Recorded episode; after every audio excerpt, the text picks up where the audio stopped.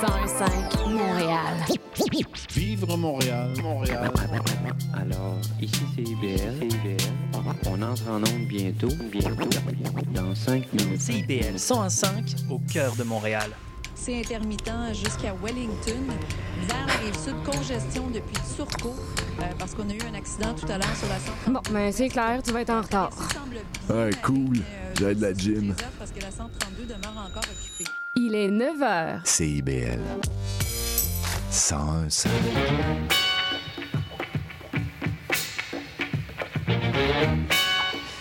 à toutes et à tous, vous écoutez les Aurores Montréal sur CIBL. Nous sommes le mardi 19 décembre et ici Charline Caro, votre animatrice pour cette dernière semaine avant les fêtes. Et aujourd'hui, je reçois la pédiatre Geneviève Tourigny-Ruel pour parler des conséquences de la fermeture des écoles sur les enfants. Ensuite, ce sera au tour d'Yves Plante, directeur de l'organisme Jeunes Marins Urbains. Et pour finir, on accueillera Caroline Lapierre pour sa chronique sur l'agriculture. Alors que vous soyez au travail, sur la route ou bien tranquillement en train de vous réveiller, bienvenue sur les ondes de CIBL.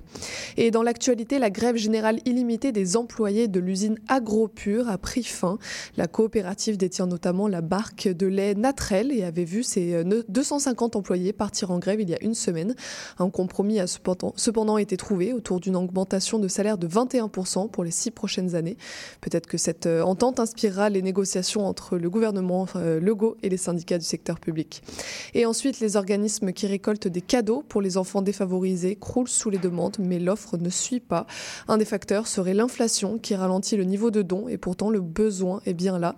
Parmi les organismes qui recueillent encore des dons pour Noël, il y a la Fondation des jeunes de la DPJ ou encore la Société Saint-Vincent de Paul. On continue sur CIBL avec l'entrevue de la pédiatre Geneviève Tourigny-Ruel.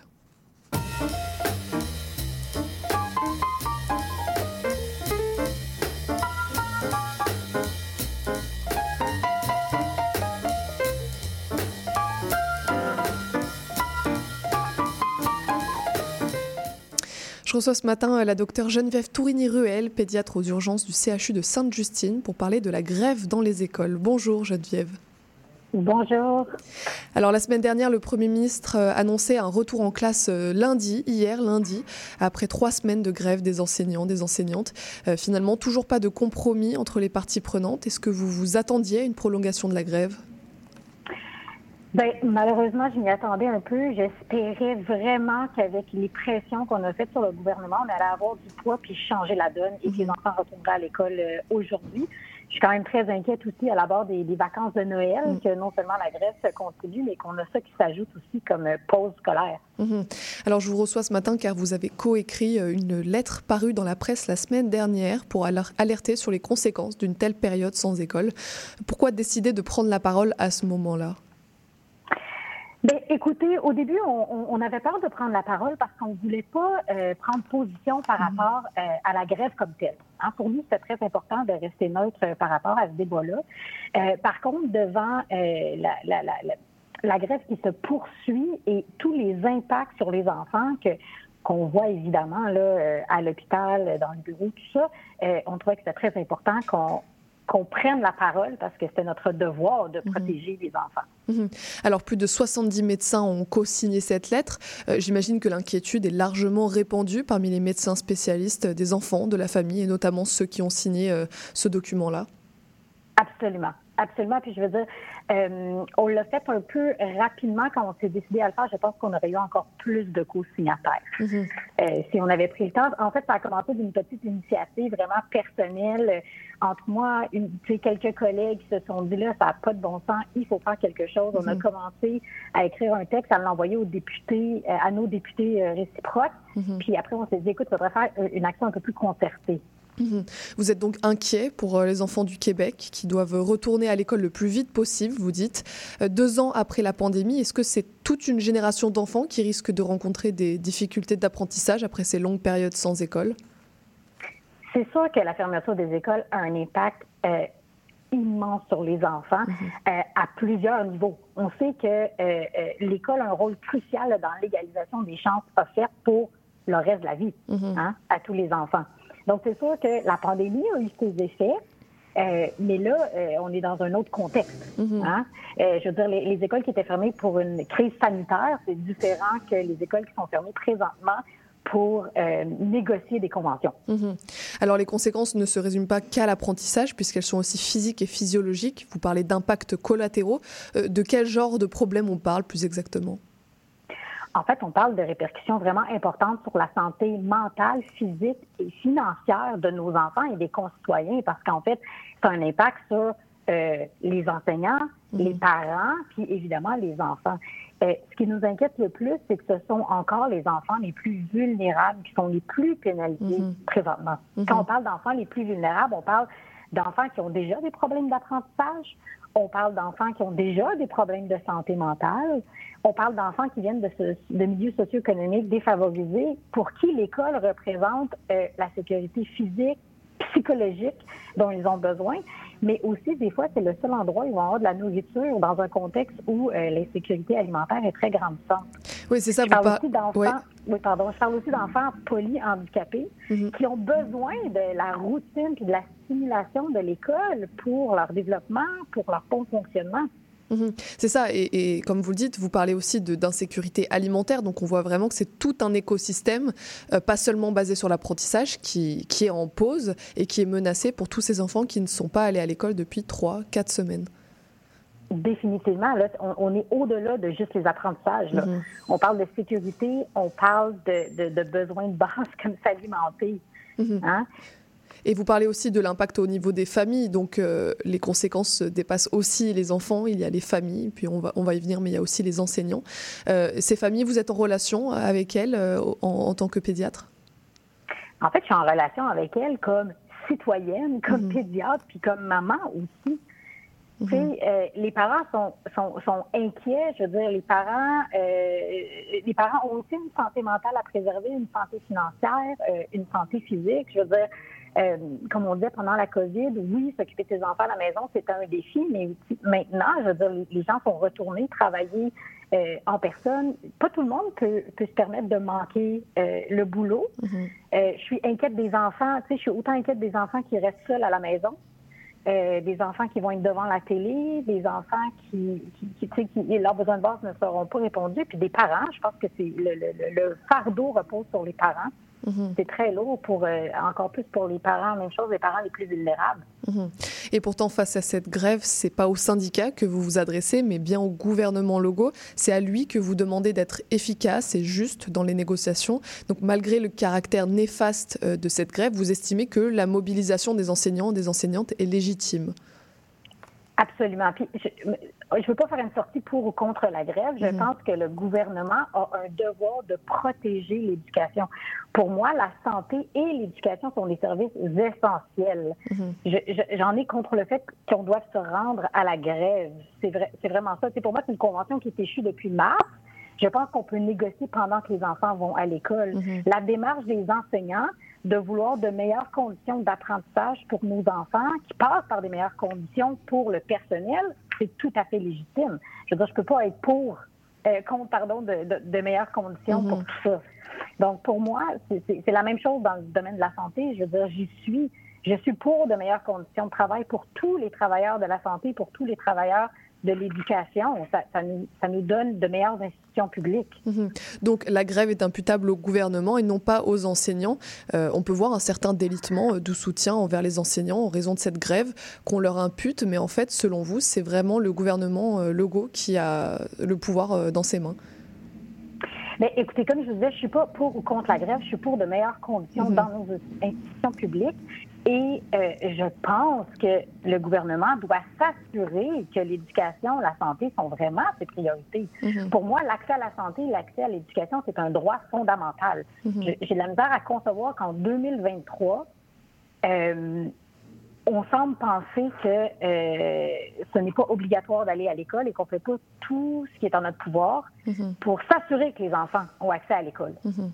Est-ce que vous êtes inquiète pour l'avenir euh, des services publics ou vous croyez que cette mobilisation historique va insuffler des changements euh, réels? Non, j'ai espoir que tous ces changements-là, que tout ce qui se passe présentement, c'est vraiment pour un meilleur système public. Mhm. Vraiment que ce soit au niveau de l'éducation ou de la santé. Mhm. Votre lettre était intitulée euh, Dites-nous que l'école rouvre cette semaine, mais il faut croire que ce ne sera pas le cas. Quelles sont vos attentes, vos espoirs pour la suite, on imagine, en, en 2024 Écoute, je, ne suis même pas rendue à 2024. Mhm. Tous les jours, j'espère que demain, il y aura un retour mhm. à l'école. Je sais que tout le système scolaire est prêt, là. Tout le mhm. monde veut retourner à l'école demain. Je trouve que les conséquences sont déjà désastreuses. Euh, on est à la cinquième semaine de fermeture des écoles. Euh, donc, moi, clairement, j'espère toujours que demain, il va y avoir un retour à l'école avec de meilleures conditions pour nos enseignements, pour un meilleur système d'éducation publique. Très bien. C'est vraiment ce que j'espère. Merci euh, beaucoup euh, Geneviève d'avoir pris euh, le temps de nous donner le point de votre point de vue ainsi que celui des professionnels de santé sur la grève dans les écoles, en espérant que votre lettre ne soit bientôt plus d'actualité. Merci beaucoup d'avoir pris le temps de m'interviewer. On continue sur CIBL pour parler du fleuve Saint-Laurent.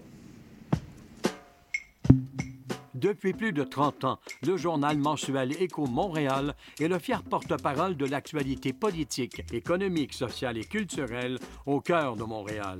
Distribué gratuitement et rejoignant 200 000 lecteurs, Écho Montréal est aussi un véhicule publicitaire polyvalent en répondant efficacement aux besoins de différents annonceurs, comme dans l'immobilier ou tout simplement pour y afficher avis publics ou services professionnels. À lire ce mois-ci dans Écho Montréal l'arrogance syndicale, la complaisance journalistique, la vache à l'aise citoyenne, bilan de 2023, festivités de fin d'année. En plus d'y trouver nos meilleurs voeux pour de très joyeuses fêtes. Pour en savoir plus, nous vous invitons à visiter notre plateforme numérique à ecomontréal.com ou à composer le 514-844-2133. 514-844-2133. Ici Maude Desbois.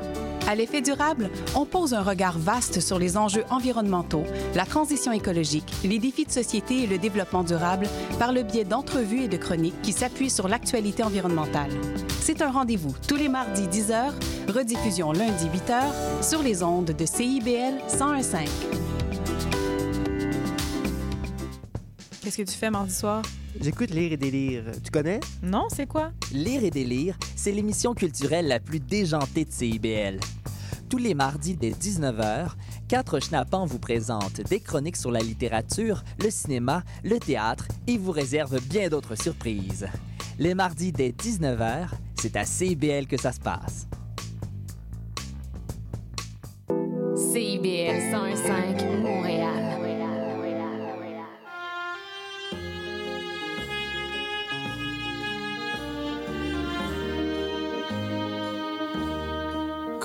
J'étais un tout petit garçon, je me sauvais de la maison.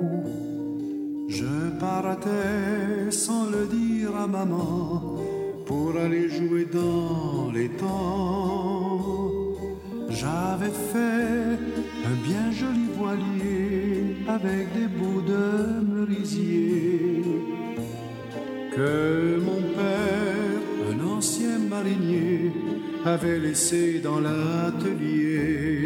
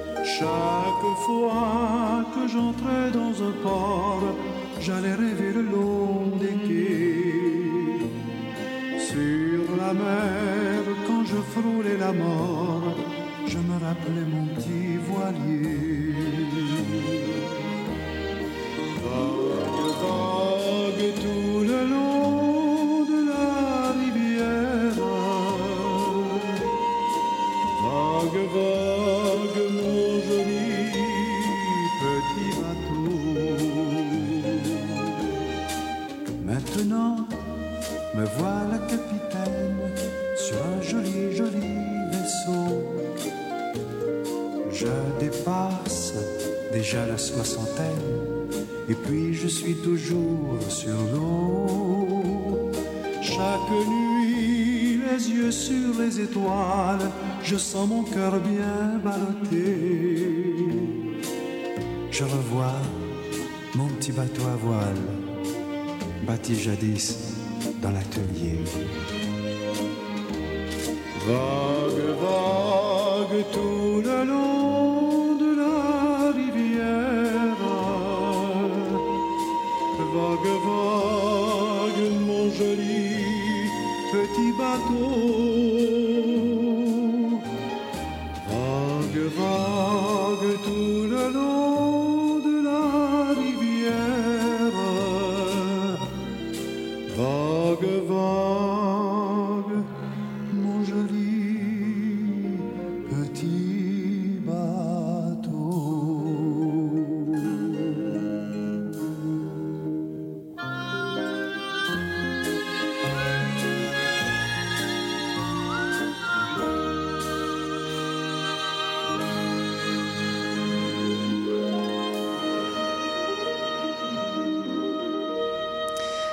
C'était la chanson du Petit Voilier de Palo Noël et ça tombe bien puisque jusqu'en mars 2024, le musée Pointe-à-Calière propose l'exposition Fleuve Saint-Laurent, écho des rivages.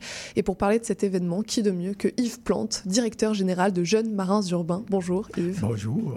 Alors pour vous présenter un peu, vous dirigez l'organisme Jeunes Marins Urbains qui offre notamment des activités de navigation sur le fleuve Saint-Laurent. Le fleuve donc, vous le connaissez bien, j'imagine, mais qu'est-ce qu'il vous inspire? Oh, toutes sortes de choses. Ça dépend dans, enfin, dans quelle section on est. Euh, j'ai navigué dans à peu près toutes les sections euh, euh, de Montréal ou même de Valleyfield jusqu'aux îles de la Madeleine ou Halifax. Mais euh, principalement avec Jeune Marin Urbain, c'est surtout dans la région de Montréal, dans, à partir de l'arrondissement Rivière-des-Prairies, Pointe-aux-Trembles. Donc, je passe l'été à naviguer au large de Pointe-aux-Trembles. Très bien. L'exposition euh, du musée Pointe-à-Calière a donc créé, euh, le musée pardon, euh, Pointe-à-Calière a créé une exposition sur le fleuve qui se veut nouvelle, captivante. Quelles étaient vos attentes avant de vous y rendre? Ben, le nom, Écho, Écho des rivages, je me disais, ah, OK, Nice. hmm. Avant même de mettre un pied dans l'exposition, je me disais Écho du- des rivages. Je me dis, bon, euh, c'est un point de vue de la rive. C'est ce que j'aime, mais j'aime quand même être sur l'eau. J'espérais ne pas être déçu en ayant seulement le point de vue de, du rivage, mais aussi de l'eau, et je n'ai pas, été déçu du tout, au contraire. On oublie parfois l'ampleur euh, du fleuve Saint-Laurent. C'est le troisième plus grand cours d'eau du pays, avec près de 1200 km de long, c'est pas rien. Il part donc de la frontière entre les États-Unis et le Canada, traverse le Québec vers le nord avant de se jeter dans l'Atlantique. Vous-même qui travaillez quotidiennement avec le fleuve, est-ce que vous, vous avez tendance parfois à oublier cette immensité? Euh, moins. je l'oublie moins, mais euh, je constate, en fait, très facilement que c'est une réalité qui existe pour moi, mais qui est vraiment absente ou inexistante Mhm. pour plein, plein, plein, plein de gens. Notamment à Montréal. Oui, oui. Principalement. C'est une des raisons, en fait, pourquoi les gens, au, au début de Jeune Marin Urbain, euh, les amis disaient, mais pourquoi euh, urbain? Quand on pense à, Mhm. à voile, on pense pas nécessairement, on pense pas du tout à urbain, en fait. Mhm. Euh, puis ça, ça sonnait étrange pour beaucoup de gens. Puis ma réponse facile, c'était justement, justement, si les urbains, les urbains n'avons pas la mer, amenons la mer ou le fleuve euh, aux urbains. Mhm. La réalité existe, mais ils ne la voient pas. Alors, euh, il y a moyen de trouver des façons de rapprocher cette réalité-là. Parce qu'il y a quand même un fleuve qui traverse la ville. Et ça, on a tendance à l'oublier. Exact, c'est quand même pas un détail. Euh, Si cette ville-là existe, c'est, en partie euh, grâce à ce fleuve-là. Revenir sur euh, l'histoire du Saint-Laurent, c'est un sacré défi au vu de la multitude de ses fonctions. L'exposition traite donc de plusieurs volets, avec celui par exemple du transport, de l'environnement ou encore des loisirs. Est-ce que vous avez apprécié ce découpage en plusieurs thématiques? Oui, j'ai apprécié le découpage euh, thématique, mais aussi dans le temps. Et ça, ça me plaît beaucoup. D'abord, euh, on pense à musée, on pense à, OK, des vieux trucs. euh, oui, il y a des vieux trucs, mais euh, le fleuve existe encore. Mhm. Alors, c'est important de retrouver aussi des, des, des, des, visions, des, f- des, des- des- des aspects actuels. Puis ça, on peut le trouver dans l'exposition. Ça, ça me plaisait beaucoup. Fait qu'on voyage aussi Oui, dans le temps. C'est ça, il y a beaucoup de sauts dans le temps, on revient même jusqu'à l'époque actuelle avec euh, l'environnement ou avec euh, le, le canot de glace, on a des photos très actuelles. Donc vous avez aimé ces, ces sauts un peu euh, Oui, dans de l'histoire voir, de voir dans la même exposition, euh, faire un résumé du canot d'écorce au canot à glace, euh, canot à glace à utilisation euh, sportive, Mhm. qui était un truc euh, qui n'était pas du tout le cas au début du canot à glace, et encore moins que le canot d'écorce. Mhm. Et le canot à glace, donc pour expliquer un peu, je l'ai découvert euh, durant l'exposition, je connaissais pas, mais donc c'est des, ce sont des courses notamment de, de, de personnes qui traînent un canot sur euh, la glace formée euh, sur le Saint-Laurent.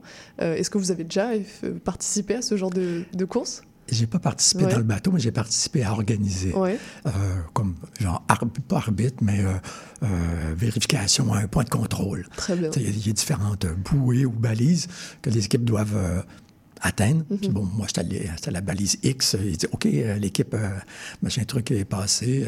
clic. Et oui, c'était très, très chouette. C'est très impressionnant Mhm. comme activité visuellement. Là. Puis, Pour ce qui est de la forme de l'exposition, il y a du texte, il y a des photos, des vidéos, des objets, mais aussi de la musique et même des ambiances olfactives. J'ai vu à la fin, je ne sais pas si vous avez senti Oui, oui, euh, des oui, odeurs marines. Est-ce que vous vous êtes senti immergé dans l'ambiance euh, du fleuve durant l'exposition? Ben, je te dirais que l'aspect vidéo, j'avais l'impression, euh, j'allais voir l'exposition deux fois. et la deuxième fois, bon, je, je prends plus de temps pour, pour voir. Et euh, les vidéos m'impressionnaient parce que j'avais l'impression d'être en... Bon, c'est un peu exagéré, mais j'avais l'impression d'être en tête à tête avec des gens précis que, bon, je pense à Daniel Saint-Pierre qui fabrique des chaloupes au bic, euh, euh, toutes sortes de versions. hein. Euh, la version euh, surf à Montréal. Mhm. Euh, il y avait des versions beaucoup plus anciennes aussi. Voir un autre truc qui m'a impressionné, de voir les cargos descendre et remonter à l'écluse. Un truc que je connais bien, mais de le voir en accéléré, Oui. euh, ouh, c'est un autre effet. là. Ça, a l'air très, très simple en fait au final, alors que ça prend euh, de, de nombreuses heures, je sais pas, mais de longues minutes, et là on le voyait en accéléré. Oui, puis ça a l'air tellement facile. Dis, dis, dis. Oui, c'est ça. Et euh, tu te dis, oh, fafa bébé. Mais euh, oui, c'était impressionnant, ça. J'ai beaucoup aimé le- tous les vidéos, en fait. Et euh, parmi euh, les objets, on en parlait, il y a de nombreuses maquettes de bateaux. Et justement, avec votre organisme Jeunes Marins Urbains, vous fabriquez des voiles aviron. Euh, pourquoi avoir cherché à démocratiser la navigation sur le Saint-Laurent en créant les Jeunes Marins Urbains? Euh, C'était. On, va essayer de trouver des nouvelles façons, parce qu'on n'est pas les premiers, puis euh, sûrement pas les derniers, à essayer de, trouver des façons de rapprocher euh, les Montréalais ou les, Québécois euh, du fleuve Saint-Laurent, en fait. Et on disait, bon, on va, trouver, essayer de trouver d'autres façons pour, pour arriver à d'autres résultats. Si on, arrive avec un tel résultat, moi, avec un nouvel outil, ce la phrase que j'aime le mieux, c'est dire on a créé un nouvel outil. Donc, avec un nouvel outil, on devrait être capable de faire des nouvelles choses. Quand je dis nouvel outil, c'est inviter les gens à fabriquer les bateaux. Et ça, c'était. Ça existe, ça existe pas, en fait. Normalement, les bateaux, c'est construit par des spécialistes. Et là, inviter la population, monsieur, madame, tout le monde, toutes sortes d'âges, toutes sortes de, de- de profils différents, euh, c'était une expérience pour moi, puis pour les gens, euh, assez particulière. Ça, c'est des bateaux qui sont construits plein partout dans le monde, mais ils ne s'en construisent pas de cette façon-là. C'est pour ça que je dis un nouvel outil. Donc, avec un nouvel outil, on espère arriver avec des nouveaux résultats, faire des nouvelles choses. Et en parlant de cette façon-là, donc vous recyclez des frênes, c'est ça? Vous Oui. récupérez des frênes qui ont dû être euh, abattus pour les transformer en bateaux.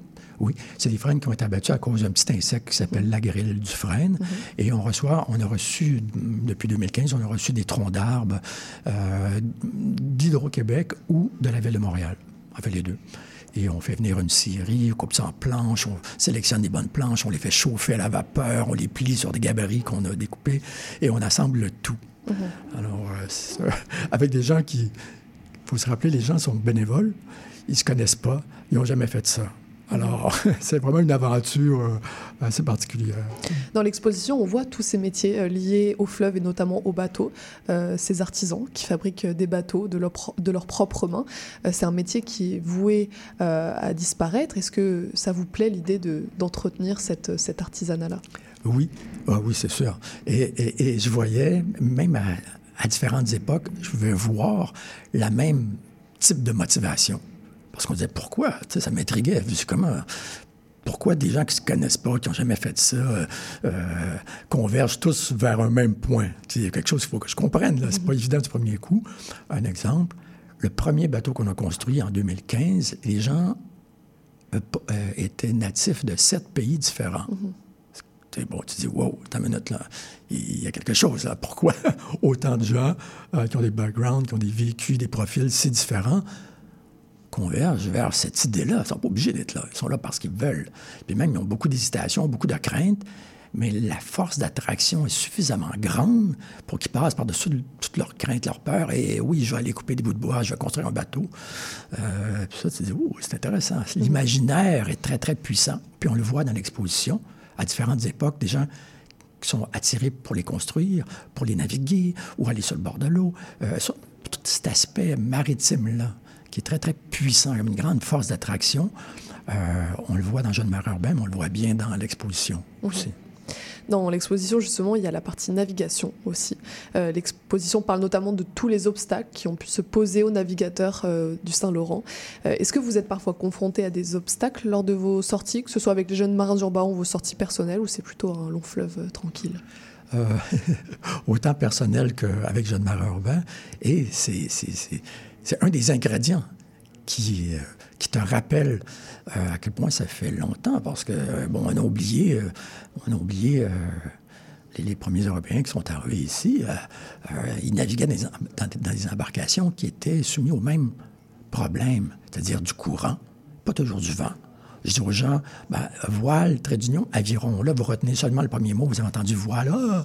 mais pour que ça fonctionne à voile, ça prend du vent. Mm-hmm. On est sur le fleuve Saint-Laurent. S'il n'y a pas de vent, il y a toujours du courant. Alors, très vite, tu vas te rappeler du deuxième mot, aviron. qui était l'unique moyen, qui est l'unique moyen pour se déplacer s'ils ne vendent pas. Mm. Aujourd'hui, mais voilà 200 ans, 300 ans, 400 ans, en fait, ça, a toujours été. Mm-hmm. Alors ça, comme difficulté, c'est intéressant de te rappeler te ramener à ces difficultés-là. Mhm. Et au-delà de ces obstacles, il y a aussi de nombreux dangers, et le musée le rappelle bien en nous présentant notamment euh, les divers naufrages qui ont lieu dans l'histoire du Saint-Laurent. Euh, quelle importance occupe la partie euh, sécuritaire lors de vos sorties sur le fleuve? Ben, C'est une question qui, arrive très, très rapidement dans notre cas peut-être même plus qu'ailleurs, parce que les bateaux, les voiles avirons qu'on construit, l'armature, l'armature, la structure est en bois de frêne, mhm. mais la coque, elle, est en toile. Et les premiers qu'on fabriquait, la toile était translucide, pas transparente comme une vitre, mais mettons comme suffisamment pour voir des brins d'herbe au travers la coque passant dessus du bateau. Alors l'aspect, c'est que même si la toile était extrêmement résistante, la question de sécurité arrivait très, très vite. Parce que très vite, les gens disaient Wow, euh, c'est en toile, est-ce que c'est -ce que, solide? ils ont peur de, bon, OK, on va frapper une quenouille et on va couler, on va tout mm. mourir. Et non. et vous n'avez jamais eu de problème euh, non. pseudo-grave? Non. Non, pas du tout. Et euh, bon, on n'est pas à l'abri des dangers. la preuve, il y a quand même des épaves dans le Saint-Laurent qui nous le rappellent et ailleurs. Mais non, on a embarqué quand même plusieurs milliers de personnes depuis 2015. Et, et non, on n'a jamais eu d'ennui, on n'a jamais eu de, de, coque défoncée. Ça, c'est grâce aux frênes? Il euh, faut être prudent quand même. Faut pas trop pousser notre, notre lac. Mais euh, oui, ça, ça reste, il faut faire attention. C'est peut-être un peu comme les gens qui avaient les, euh, les bateaux, les canaux en, écorce. Mm-hmm. Ça a fait l'épreuve pendant des centaines d'années. Ça a navigué. donc, c'est quelque chose qui est correct. mais il faut naviguer en conséquence. Mm-hmm. Le fleuve Saint-Laurent, c'est aussi un grand terrain de jeu. On découvre dans l'exposition les nombreuses activités qui prennent lieu, euh, le surf, le kayak, le stand-up paddle. Vous, vous proposez des sorties en voile aviron, on le disait. C'est euh, une chance d'avoir un tel fleuve qui traverse euh, la ville du point de vue des loisirs? Ben oui, oui. Même quand on aimerait, on n'a pas des tonnes d'accès, mais en tout cas, quand moi j'entends accès au fleuve, je pense pas juste à être capable de le voir. Mm-hmm. C'est pas la télé. Oui, il faut être dessus. Il faut vraiment naviguer dessus. On n'est pas. faut être un peu moins, pour moi, c'est pas objectif, mais être moins spectateur et devenir un peu plus acteur. Mm -hmm. oui, il a navigué. Puis on a une chance. Euh, euh, on, a, on, a, les deux à Montréal, en fait. On a une mm-hmm. montagne au milieu de l'île, ce qui est génial. Exactement. Et plusieurs, non pas plusieurs, mais on a quand même des accès à l'eau, des accès au fleuve. Et ça serait, c'est dommage de ne pas en profiter. Est-ce que tout le monde peut naviguer? On peut partir de rien et aller sur le fleuve euh, à l'aide peut-être des jeunes marins urbains? Ah, Avec les jeunes marins urbains, c'est plus facile parce que on, a essayé et on, a réussi quand même à éliminer les, les deux premiers obstacles. La liste des obstacles est quand même longue, mais euh, pourquoi, les, pourquoi les gens vont pas plus que ça euh, naviguer sur l'eau? Ben, L'expertise et le coût. Mm-hmm. C'est les deux premiers obstacles. Et on, a, on essaie, comme l'été dernier, les activités étaient gratuites. L'été prochain, on veut On veut que ce soit 100% gratuit. Toutes les activités. Bon, on rêve un peu, là, mais on y atteint. L'année passée, c'était déjà euh, en grande partie gratuit, gratuite, les activités. Et euh, on fait toutes sortes, là, des, des- des camps de cinq jours pour les 12, 13, 14 ans. Euh, on fait des formations pour des adultes.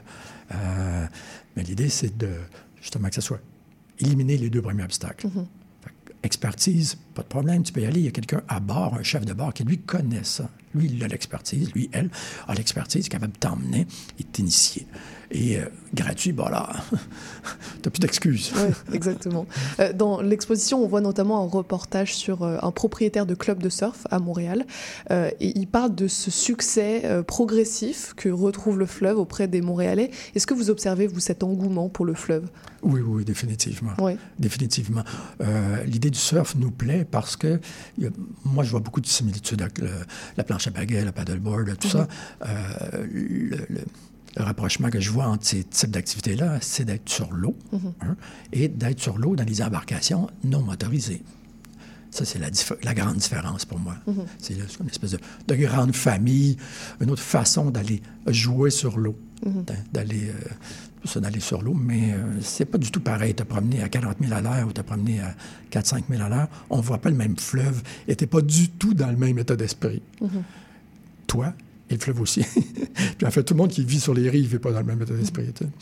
Et justement, cette exposition va permettre de faire connaître le fleuve au grand public, et notamment aux Montréalais qui, comme on disait, ont parfois tendance à oublier euh, qu'ils vivent sur une île. Est-ce que vous pensez, comment vous pensez que le fleuve pourrait être mieux exploité euh, par les, les Montréalais? Comment on pourrait plus en bénéficier? Ben, multiplier les, les, les événements, les styles d'événements, les types d'événements qui font pas juste parler du fleuve, mais qui t'y emmènent, qui donnent envie, qui te donnent envie d'aller sur, bon, on va commencer par les proches, idéalement aller sur le fleuve, parce qu'on embarque régulièrement des gens euh, qui vivent sur le bord de l'eau ou qui habitent à Montréal, puis ils disent, hein, j'ai jamais été sur l'eau, là, que je, pour moi, c'est extrêmement, pour moi qui gagne ma vie sur l'eau depuis 40 ans, euh, c'est difficile d'imaginer que tu vis sur une île tu n'as jamais été sur l'eau, sur l'eau qui entoure cette île-là, ça ça, ça, ça- ça fait pas de sens pour moi. C'est comme un insulaire qui ne sait pas qu'il est insulaire. sais. Et puis aussi dans cette visibilisation, il y a le rôle des médias, de la culture, on le voit avec les musées, on le voit avec nous qui en parlons aujourd'hui. Est-ce que le fleuve pourrait être plus présent dans l'espace public? Est-ce qu'on pourrait plus en parler? C'est certain, c'est certain, c'est certain. Et ça, c'est euh, un effet d'entraînement. Tu ne peux pas t'intéresser à quelque chose que tu ne connais pas. Tu connais, on connaît tous, tous les mois, tout le monde connaît le fleuve théoriquement. Mais pour le connaître plus pratiquement, quand tu es au milieu du fleuve, wow, là, tout à coup, euh, ça devient beaucoup plus concret. C'est pas juste une notion théorique vague que tu vois quand tu traverses le pont. Là. Euh, c'est pas théorique, c'est pratique surtout dans une embarcation qui est non motorisée, parce que là, tu t'intègres la notion de fleuve, toutes les difficultés qu'on parlait tantôt, le courant, la température de l'eau, la force du courant, les- le- tout ce qui vit dans le fleuve, ce qui vit au-dessus, dedans. Euh, Il y a plein, plein de trucs que tu intègres. Tu ne fais pas juste savoir théoriquement, ça, ça rentre un peu plus profondément en toi. Le lendemain, tu entends parler du fleuve dans l'actualité. Ah, t'entends, ou tu peux voir. Juste le mot fleuve écrit dans un journal. Ah, si tu n'as jamais été sur l'eau, ben, pff, tu ne le vois pas. C'est Mhm. comme parmi les milliards de mots, de messages que tu vois passer dans ta journée. Et là, oups, tout à coup, ça ressort tout à coup. C'est le même mot. La veille, tu ne le voyais pas. Le lendemain, tu le vois. Parce que tu étais en contact. Et ça, c'est l'étape la plus difficile. Faire un premier contact, une première fois.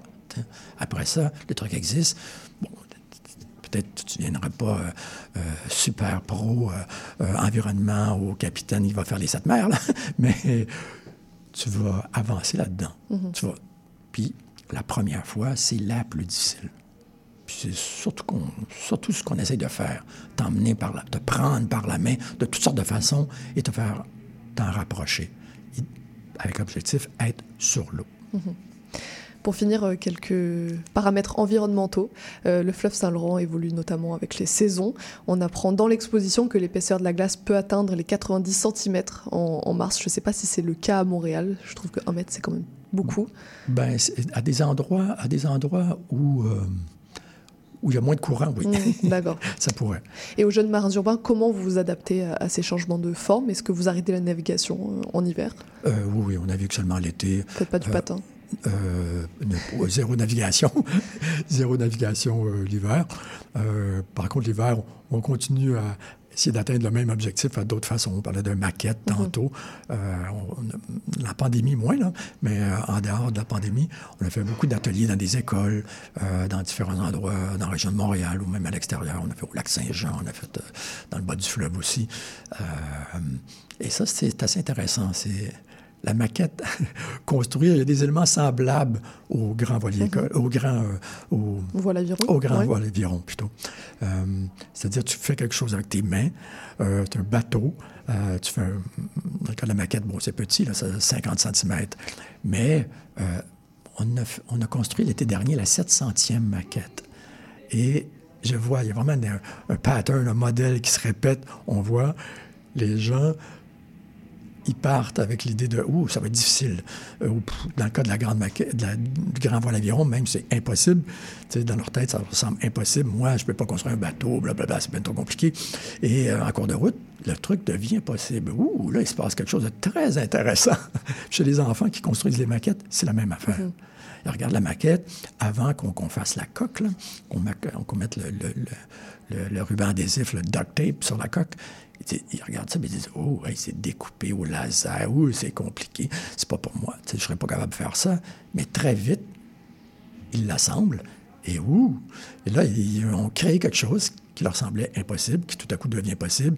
Puis le bateau, euh, bon, il va peut-être passer des, des mois sur leur bureau, dans leur chambre. Puis bon, ils vont, avoir, euh, ils vont naviguer au large avec les tempêtes et tous les, les trucs qu'on peut avoir dans notre imaginaire. Et ça, c'est ce que j'appelle, moi, semer des petits grains. Mhm. Des petits grains de marin, Donc l'hiver, c'est les paquettes. Oui. Est-ce que la, nive- la- la navigation vous manque l'hiver? Ben, j'en fais, pas dans le cadre de Jeanne Marie Urbain, mais personnellement, oui, j'en fais. Euh, je fais ce qu'on appelle du convoyage. Mhm. Euh, je prends les bateaux au nord, je les amène au sud. Je prends les bateaux au sud, je les amène au nord, ou SOS, OSS. Ça dépend selon, selon les saisons. Donc il y a quand même... euh, on n'est pas à l'arrêt total. Ah non, non, pas du tout, pas du tout. Ça n'arrête pas beaucoup. Et puis l'exposition parle nécessairement de la partie euh, environnement, climat, puisque le fleuve représente une diversité exceptionnelle qui se retrouve menacée, euh, que ce soit à travers les microplastiques, la pollution chimique, la destruction d'habitats naturels. Est-ce que vous êtes pessimiste pour l'avenir du fleuve? Euh, je pense qu'on n'a pas le choix d'être optimiste. Parfois, je dis à la blague, je dis, ben, l'espoir, euh, c'est une obligation. Sinon, sinon c'est la fin. Et euh, non, je, je pense que, je- même si des fois je me pousse un peu pour être optimiste, mais euh, oui, on fait des trucs. On est, tant qu'on est capable d'emmener des gens, on, on amène de plus en plus. Mhm. Puis à chaque personne qu'on réussit à amener, c'est une personne de plus. Qui, euh, tout à coup, le fleuve existe. Le fleuve existe, ben, tu peux t'y intéresser. La veille, pff, ça n'existait même pas. Merci Yves euh, de nous avoir apporté votre expertise sur le fleuve. On peut retrouver toutes les activités des jeunes marins urbains sur votre site internet jeunesmarinsurbains.org. Et puis pour l'exposition, ça se passe au musée Pointe-à-Calière au Vieux-Port jusqu'en mars prochain. Merci beaucoup Yves. Et puis euh, bonne, bonne, bonne navigation, bon vent. Je sais, je sais pas comment on dit dans le. Merci. Puis je vous invite, euh, je t'invite l'été prochain. Très bien, ouais, ouais, bien sûr. Merci beaucoup Yves. À Merci à toi. On continue avec la chronique agriculture de Caroline Lapierre. Je vais avoir un bleu Noël sans toi. Je vais avoir un bleu Noël, rien qu'à penser à toi. Les décorations, les bébelles, sous le sapin rose de chez Rossi. Ça veut rien dire, si t'es pas ici aussi. Et si les sapins bleus se mettent à tomber, ça voudra dire que j'ai pas assez micro-dosé mon LSD. Toi, tu vas être ok, chérie, avec ton beau Noël. Bleu, bleu, bleu, bleu, Noël. Avoir un bleu, Noël. Sans toi, je vais avoir un bleu, Noël. Rien qu'à penser à toi. Toi, tu vas être OK, chérie, avec un beau Noël un bleu, bleu, bleu, bleu Noël. Un bleu, bleu, bleu, bleu Noël. Un bleu, bleu, bleu, bleu Noël. Un bleu.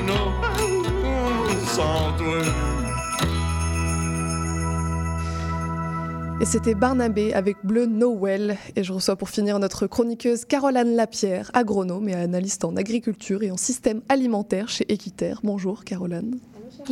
Et aujourd'hui, tu nous proposes une chronique en lien avec la nouvelle année. Oui, tout à fait. Là, les gens ne me voient pas, mais j'ai mis mon beau chandail de Noël. Euh, mais ça m'a été inspiré, euh, cette idée-là, de faire une chronique avec trois soins parce que ma grande est en train de préparer euh, une présentation orale là, en sixième année. Puis j'ai fait, ah, tiens, le nouvel an, c'est dans deux jours. Moi aussi, je vais, j'ai envie de vous partager à ce moment-ci des souhaits que j'avais pour nous, pour le Québec en 2024, en lien, bon, avec l'agriculture et l'alimentation. Là, c'est toujours sûr. les chapeaux que, que je porte. Et donc la première euh, résolution, le premier souhait, quel serait-il? Mais je souhaite qu'en 2024, euh, la population se mobilise en soutien aux agriculteurs et agricultrices. hein. On sait à chaque jour, il y a eu des cris du cœur récemment dans les, dans les médias, se lever, qui se lèvent jour après jour, qui travaillent fort pour nous nourrir. Euh, les statistiques sont vraiment inquiétantes. Quand on regarde du côté des, des terres agricoles, on sait que depuis 25 ans, on a perdu 57 000 hectares. C'est un peu dur des fois à se figurer. Là. Donc, euh, un étalon de mesure que tout le monde connaît bien au Québec, c'est la patinoire de hockey. Donc, 57 000 hectares, dans le fond, c'est 40 patinoires de hockey par jour pendant 25 ans qui sont perdus et donc on ne peut plus cultiver. Ce qui fait que maintenant, on est à moins de 2 du territoire québécois qui est cultivable, alors que c'est 58 en France. Donc, des fois, on se compare, on se console. Dans ce cas-ci, on se désole. Et 2% du territoire québécois. moins de 2 est cultivable. D'accord. C'est, très, très petit, en fait. Donc, on est, euh, on est un peu en- il y a un risque ici, Oui. là. Il faut, il faut les protéger. Et euh, donc, c'est exactement ça. Notre jardin nordique, il est petit, il est en péril. Et malgré tout, on le bétonne pour faire des usines de batteries, pour faire des hôpitaux. Donc, des choses qui sont euh, louables, mais qui ne vont pas sur des terres agricoles. Et euh, le résultat de tout ça, euh, après 25 ans, c'est aussi que le prix des terres a beaucoup augmenté. On parle de 10 fois plus élevé qu'il y a 25 ans. Et concrètement, pour la relève, ce que ça veut dire, c'est qu'on n'est pas capable d'acheter les terres, c'est trop dispendieux, et on ne sera pas capable d'en vivre en faisant de l'agriculture. Donc, on est cinq organisations à s'être rassemblées pour créer l'Alliance salutaire. Donc, on a fait le lancement en novembre. Euh, il, y a une il y consultation en cours par le ministère de l'Agriculture. Donc, c'est sûr qu'on veut y participer. Mais au-delà de ça, euh, l'invitation aux gens, c'est qu'en 2024, de nous suivre l'Alliance salutaire sur les réseaux sociaux, notamment sur le Facebook d'Équitable, parce qu'on prépare une campagne de mobilisation. Et puis, on va avoir besoin, en fait, les agriculteurs et agricultrices auront besoin de soutien. Euh, vraiment, là, que la population soit solidaire et amplifie leur voix auprès du gouvernement euh, pour qu'enfin, on vienne rehausser la protection des terres agricoles, le soutien à l'agriculture et qu'on s'assure que la relève pourra reprendre le flambeau. Les agriculteurs travaillent fort, ils sont dans les champs, donc on demande aux gens, à la- au grand public, euh, de se mobiliser derrière eux euh, pour la prochaine Mhm. année. On est dans une période d'insécurité alimentaire, d'inflation euh, du panier euh, d'épicerie. Euh, Est-ce que tu penses que ce contexte de difficultés économiques sont un frein ou plutôt un levier pour soutenir, pour que la population soutienne l'agriculture? C'est un frein, c'est sûr que c'est un frein qui est pas, on n'est pas, euh, on se réjouit pas de ça, mais ça fait prendre conscience de la valeur de notre alimentation, de l'importance aussi euh, qu'elle a dans nos vies. Puis si on recule juste un peu en arrière, pendant la pandémie, on a vu apparaître des tablettes vides, hein, parce que le- les approvisionnements, les Mhm. chaînes d'approvisionnement mondiales étaient un petit peu euh, en difficulté, et c'est vraiment là où l'agriculture locale elle est importante. C'est notre sécurité alimentaire qu'elle assure. Donc, euh, si on n'a pas de relève agricole qui s'in- qui s'installe, qui s'établit, on a, on- qui va cultiver la terre dans les prochaines décennies? Euh, ne va-t-on pas dépendre d'autres pays pour nous approvisionner avec toute l'insécurité et l'instabilité que ça peut amener? Donc, c'est c'est vraiment, euh, ça va être un moment charnière à ce niveau-là, 2024. Puis aussi, comme tu nommais, là, au niveau de l'insécurité alimentaire. Et justement, ton deuxième souhait concerne euh, l'alimentation. Tout à fait. Euh, donc, mon deuxième souhait, c'est qu'en 2024 se concrétise un programme, là, je mets, c'est un peu long, je vais le dire lentement, un programme d'alimentation scolaire universelle partout au Québec. C'est pas ça a l'air compliqué, mais dans le fond, ce que ça veut dire, c'est que un programme qui permet à chaque jour à tous les enfants du primaire et du secondaire de manger un repas sain à l'école Le Canada, c'est le seul pays du G7 qui n'a pas un tel programme. Euh, c'est une promesse qui date d'il y a plusieurs années où le fédéral a dit on va financer ça, on va le, le mettre en place en collaboration avec les provinces et ça tarde. Donc, euh, dans un contexte, comme tu disais là, très bien, d'inflation, d'insécurité alimentaire, euh, d'avoir un programme comme ça qui permet de nourrir sainement tous les enfants à l'école, c'est euh, un, très- c'est un levier puissant. C'est une formidable occasion pour réduire l'insécurité alimentaire. Est-ce que tu sais, on est à, est-ce qu'on est à 5, 8 ou 10 d'insécurité alimentaire présentement au Québec? Je dirais 10. Bravo, un morceau de robot. Donc, 10% d'insécurité alimentaire dans la population, ce qui touche en fait 200 000 enfants d'âge scolaire. Donc, des repas sains chaque jour, ça leur permet de lutter contre l'insécurité alimentaire, d'améliorer la santé de nos jeunes, de favoriser leur apprentissage et, par extension, on peut imaginer aussi leur réussite éducative. Puis, le dernier morceau, je dirais que c'est sans compter que euh, si on avait un approvisionnement local pour un tel programme, ça offrirait aussi un soutien aux agriculteurs et agricultrices d'ici. C'est vraiment une boucle. Tout est lié. de- une boucle vertueuse de la terre à l'assiette, tout est lié. Donc, euh, monsieur, madame, tout le monde, elle se dit, ben, mais moi, je je, je, je peux pas aller négocier ça avec le gouvernement. Qu'est-ce que je peux faire? Est-ce que je peux aider? Oui, c'est possible d'agir et de contribuer à, la- à concrétiser ça, en fait. Euh, présentement, si vous allez sur le site, euh, la, la page, ça s'appelle Bien manger à l'école. Il y a une campagne qui est en cours et qui vise à engager le gouvernement du Québec, du Québec à créer un tel programme. Donc là aussi, je dirais qu'il y a un, un momentum à ne pas, à- à ne pas manquer. Et en parlant du fait que tout est lié, en début d'émission, on recevait la pédiatre Geneviève Tourigny-Ruel pour parler euh, des effets de la fermeture des écoles et notamment sur la sécurité alimentaire de certains élèves qui sont plus vu- vulnérables. Euh, donc on voit vraiment que l'école, c'est un pilier de l'alimentation euh, alimentaire. Il faut que ça continue. Tout à fait. Et en faisant, en ayant un programme, euh, les élèves qui vont à l'école, on- il y a déjà des programmes en place, mais ils sont un peu à la pièce. Il n'y a pas une couverture qui est là pour tous les élèves en tout temps. Donc, le programme viendrait juste augmenter cet effet-là de, de sécurité alimentaire pour euh, vraiment tous tous- tous les jeunes du Québec. Euh, C'est un beau projet de société. Et pour finir, une dernière petite euh, résolution à propos de la santé planétaire. Oui, je vais être originale. Je, je nous souhaite la santé, mais c'est ça, une santé planétaire. Euh, c'est une santé qui à la fois qui représente la santé humaine, la santé des êtres vivants qui composent la biodiversité, et aussi la santé environnementale, hein, les écosystèmes, les milieux naturels. Et là, je les ai nommés séparément, mais en fond, dans le fond, ce sont une seule et même chose, euh, parce qu'on a besoin de la nature, parce qu'on fait partie de la nature, puis qu'on peut pas imaginer être en santé dans un environnement dégradé. Donc, euh, je nous souhaite en 2024 une société qui chemine et qui aspire de plus en plus à soigner le vivant pour soigner notre santé. Très bien. Bah, ce sont des belles euh, résolutions. J'espère qu'elles seront tenues. C'est pas toujours le cas. des On se croise les résolutions. doigts. on se retrouve en 2024 pour faire un point sur tout ça. Merci beaucoup, Caroline. Vous travaillez à Equiter, bien sûr. On, vous, on peut vous retrouver sur euh, le site internet. Merci beaucoup. Tout à fait. Merci. Et à bientôt. On continue avec la clôture de l'émission et le programme de demain.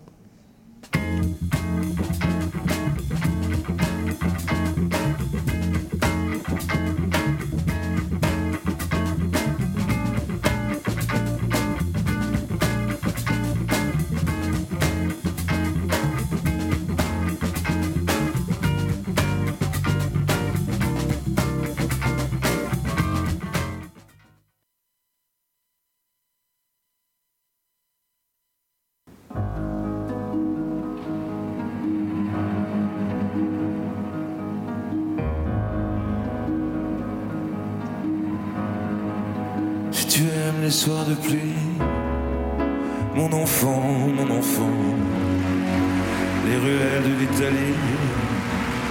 Et les bains des passants, l'éternelle litanie. Des feuilles mortes dans le vent. Qui pousse un dernier cri, crie mon enfant. Si tu aimes les éclaircies, mon enfant, mon enfant, prendre un bain de minuit dans le grand océan. Si tu aimes la mauvaise vie, ton reflet dans les temps. Si tu veux tes amis près de toi tout le temps. Si tu pries quand la nuit tombe, mon enfant, mon enfant. Si tu ne fleuris pas les tombes, mes chéris les absents. Si tu as peur de la bombe et du ciel trop grand. si tu parles à ton ombre de temps en temps, si tu aimes la marée basse, mon enfant, mon enfant, le soleil sur la terrasse et la lune sous le vent, si l'on perd souvent ta trace dès qu'arrive le printemps, si la vie te dépasse, passe, mon enfant. Ça n'est pas ta faute, c'est ton héritage. Et ce sera pire encore quand tu auras mon âge. Ça n'est pas ta faute, c'est ta chair, ton sang. Il va falloir faire avec, ou plutôt sans. Si tu oublies les prénoms, les adresses et les âges, mais presque jamais le son d'une voix ou un visage. Si tu aimes ce qui est bon, si tu vois des mirages, si tu préfères Paris quand vient l'orage, si tu aimes les goûts amers et les hivers tout blancs, si tu aimes les derniers vers et les mystères troublants, si tu aimes sentir la terre et jaillir le volcan, si tu as peur du vide, vide, mon enfant, ce n'est pas ta faute, c'est ton héritage, et ce sera pire encore quand tu auras mon âge. Ce n'est pas ta faute, c'est ta chair, ton sang. Il va falloir faire avec, ou plutôt sans. Si tu aimes partir avant, mon enfant, mon enfant, avant que l'autre s'éveille avant qu'il te laisse en plomb. Tu as peur du sommeil et que passe le temps, si tu aimes l'automne vermeil, merveille rouge sang, si tu as peur de la foule, mais supporte les gens, et si tes idéaux s'écroulent au soir de tes vingt ans. Et si tout se déroule, jamais comme dans tes plans, tu n'es qu'une pierre qui roule, roule, mon enfant, ce n'est pas ta faute, c'est ton héritage, et ce sera pire encore quand tu auras mon âge. Ce n'est pas ta faute, c'est ta chair, ton sang. Il va falloir faire avec,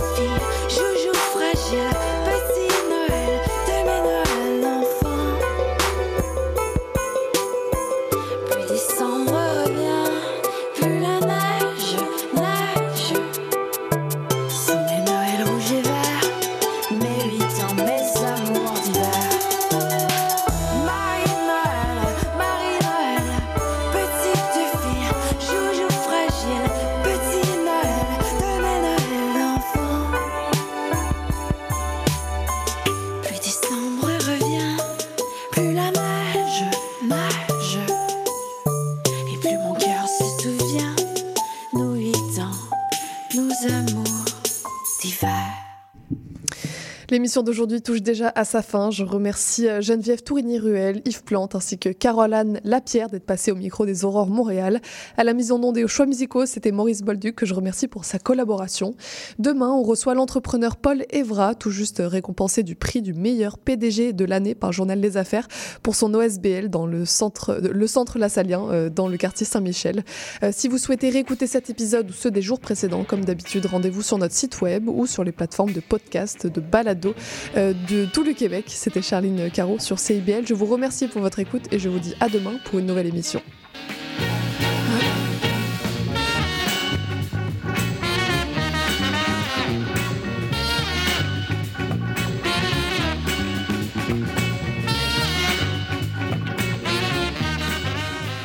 Le cowboy urbain. à cheval de. Tous les jeudis de 16 à 18 heures. Les heures de pointe, tu trouves ça normal?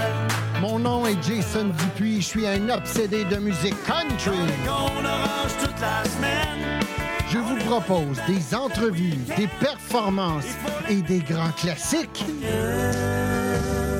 La lune est belle ce soir.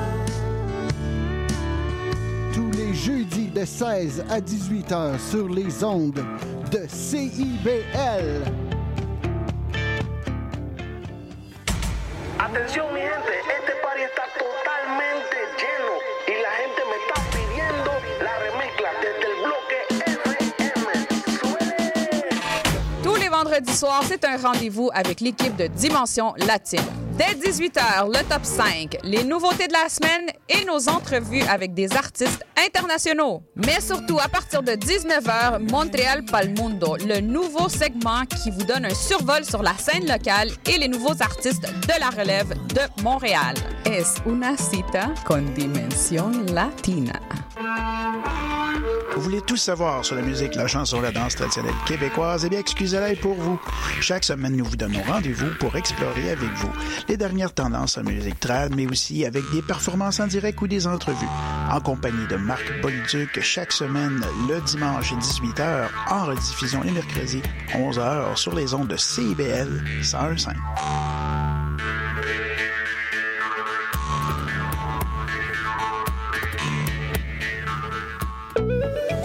Ici Maude Desbois. À l'effet durable, on parle d'environnement, de défis de société et de développement durable en s'appuyant sur l'actualité environnementale. C'est un rendez-vous tous les mardis 10h, rediffusion lundi 8h sur les ondes de CIBL 1015. Trésor d'Orient est un programme musical artistique animé par Sami Hilal qui met en lumière les figures de la musique arabe, qu'il s'agisse de chanteurs, compositeurs, poètes et écrivains. Ce programme vise également à clarifier les formes musicales arabes et inclut une station qui parle de musiciennes et de musiciens les plus importants du monde arabe et leurs compositions. Trésor d'Orient, chaque mercredi 20h30 sur les ondes de CIBL 101.5 FM Montréal. Chez Éducalois, On sait que la loi, c'est pas toujours facile à comprendre. mais nous sommes là pour vous aider à y voir plus clair. Alors arrête de tourner les coins ronds. Et renseigne-toi avec Angle droit Chaque mardi de 11h à 11h30. sur CIBL au 101.5, C'est un rendez-vous parce que savoir. c'est pouvoir.